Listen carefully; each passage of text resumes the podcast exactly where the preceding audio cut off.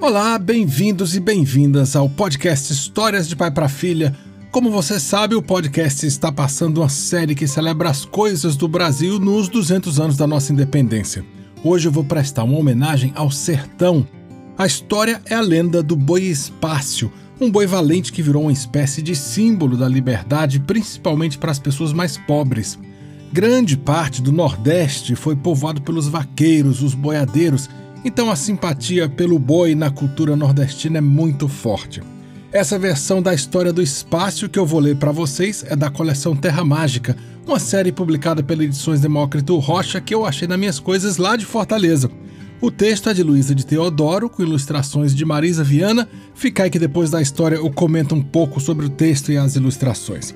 Os episódios dessa série têm o apoio do Consulado do Brasil em Londres e a edição é de Bruno Alevato. Vai lá escuta os outros episódios, conta pros amigos. Se tiver alguma sugestão, manda um alô pelo Instagram. Eu sou Pablo UCH. Minha mãe tá me chamando, amor meu Deus, pra que será? Pra pegar o boi espaço, amor, que arrebentou o curral.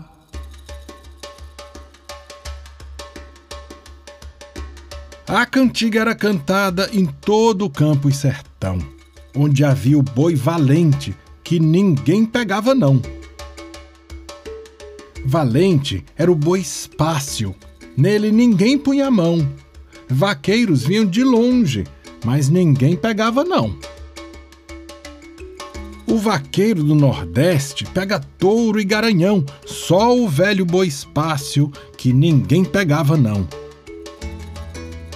Apareceu um vaqueiro contando muita vantagem diz que enfrentava até onça, mas perdeu sua viagem. Outro veio contando histórias que vencia assombração, que tinha achado botija, que lutara contra o cão. Contou tanta pabulagem que pegava o sol com a mão, que apagava até estrela, mas o boi não pegou não. Boi Espácio nascera no curral de uma fazenda, porém desde pequenininho começara a virar lenda. Diziam que conseguira, ainda bezerro novo, enfrentar três touros bravos. Isso é o que dizia o povo.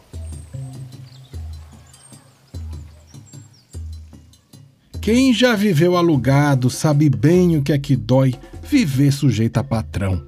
Espácio virou herói o povo pobre da zona, que tinha de obedecer, torcia pelo boi bravo, que ninguém ia prender.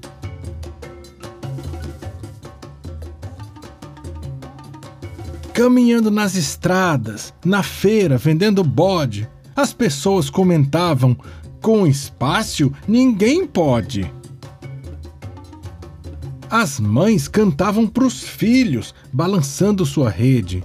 Seja livre como o espaço, para não ter fome nem sede. Cresça e use seu trabalho para viver muito bem. Não queira ser escravo, explorado por ninguém. Ora, os donos de fazenda, ouvindo o povo falar, achavam que o boi espácio, mau exemplo, estava a dar. E um dia contrataram um vaqueiro lá do sul, que diziam ser dos bons, só porque tinha olho azul. Esse aí chegou danado, arrotando valentia, foi atrás do boi Espácio, dizendo: Chegou o dia! Mas, coitado, lá na mata entrou sem saber sair. Boi correu entre espinhos até o moço desistir. Todo arranhado e sem pose, o tal vaqueiro machão dizia, caindo fora: com esse boi não posso não. O povinho lá da feira festejou de coração. Viva o nosso boi Espácio, nosso herói deste sertão! A raiva dos fazendeiros crescia cada vez mais.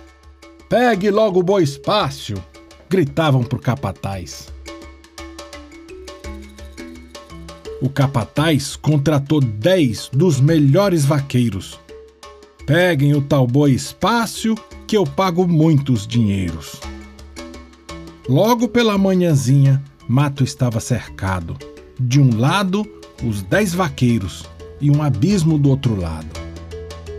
Boi Espácio, acuado, pulou no abismo sem chão, morreu livre e virou lenda pelas terras do sertão. Pessoal, eu li para vocês O Boi Espácio na contação de Luísa de Teodoro com ilustrações de Marisa Viana. Eu queria chamar a atenção para as rimas desse livro que são contadas no estilo de escrever que é a literatura de cordel, bem típicas do sertão. Além disso, as ilustrações da Marisa Viana são feitas no estilo das estilogravuras nordestinas. Dá uma conferida nelas depois no meu perfil. Eu sou Pablo UCH. A série em homenagem ao bicentenário da independência é apoiado pelo Consulado Brasileiro em Londres e a edição é de Bruno Alevato. Semana que vem tem de novo. Até lá!